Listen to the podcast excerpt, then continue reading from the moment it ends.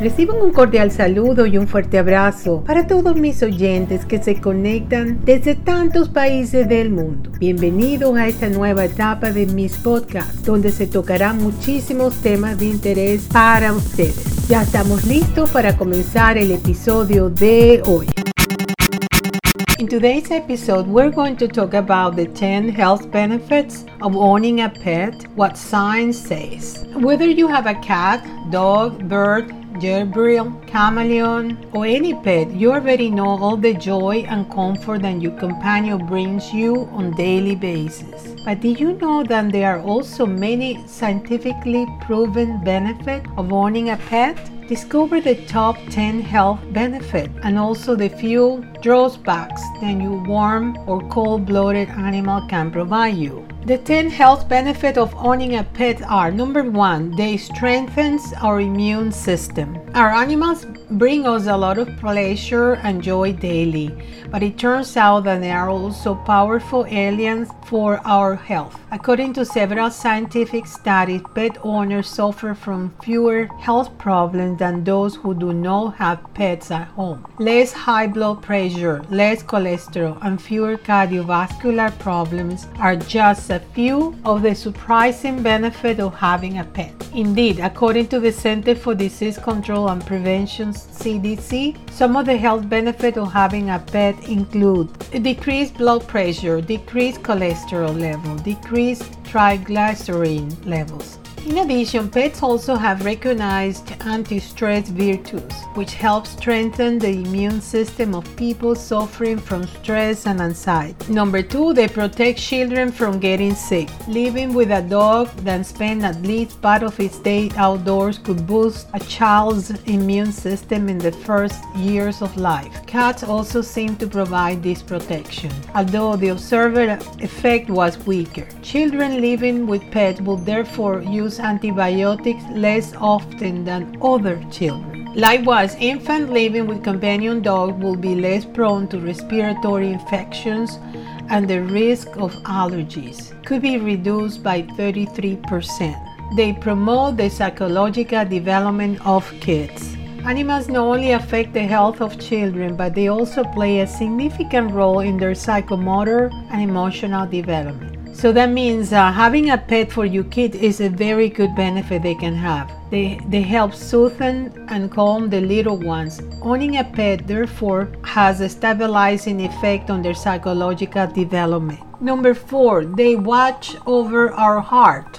In general, petting a cat, dog, or any other furry animal gives us a feeling of well being and immediately calms us.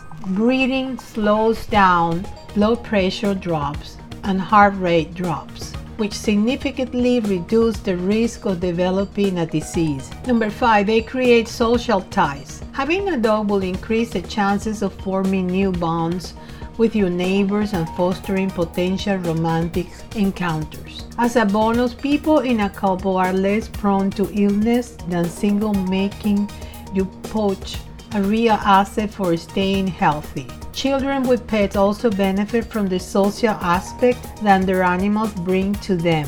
They would indeed bond more easily with other children or adults. The animal helps the child to socialize, hence their positive influence on autistic children. Number six, they, they help keep us fit. Dogs owners walk an average of 30 minutes more per week than people who don't have dogs. So, walking your dog 20 minutes a day, 5 days a week, could help you lose 6 pounds in a year. Also, it appears, although not yet proven, that cat owners would exercise more than others.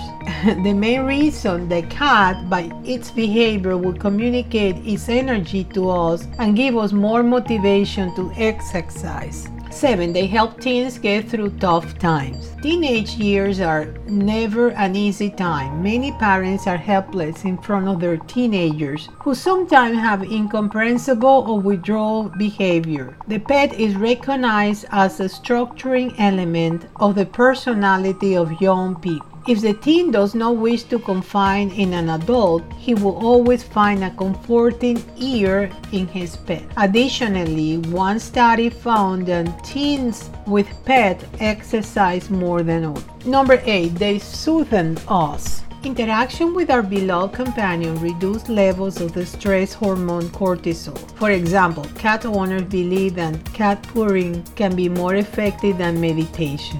This calming effect can be explained scientifically. The over-the-air frequency of purring is said to have calming effect, much like music, which gave rise to music therapy. It is therefore natural that pure purring, purring therapy was born, thanks to a veterinarian Jane Yves Gauchet. Likewise, looking at an aquarium has an immediate calming effect. Hence, they're present in public places and especially in hospitals. Number 9. They help fight depression. A pet is an undeniable psychological support. It prevents isolation and withdrawal.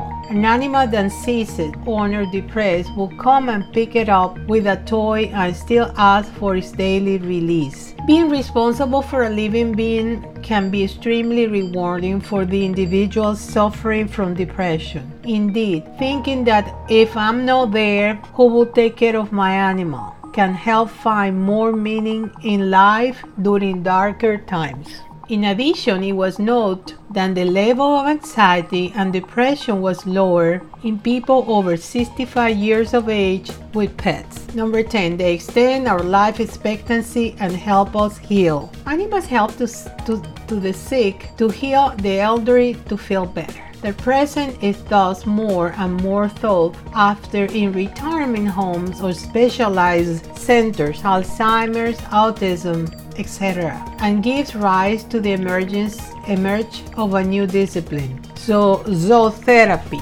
that's a new therapy that elderly people are getting. Zootherapy consists of using proximity of a domestic or pet animal with a human suffering from mental, physical, or social disorders to reduce stress or the consequence of medical treatment. It has existed for many years in Canada, but it only begins to gain recognition in the United States. Okay, but what are the downsides of having a pet? Well, one, they can be expensive to maintain. Two, they can be time consuming. Three, they need space and a proper habitat in our house. Uh, so those are, but in reality, there is more benefit than um, disadvantage. And I think it's a good idea to have pets in our house and adopt as many pets as you can. Those pets are in need and they need your home. So if you're looking for a pet, just check those um, shelters to see which one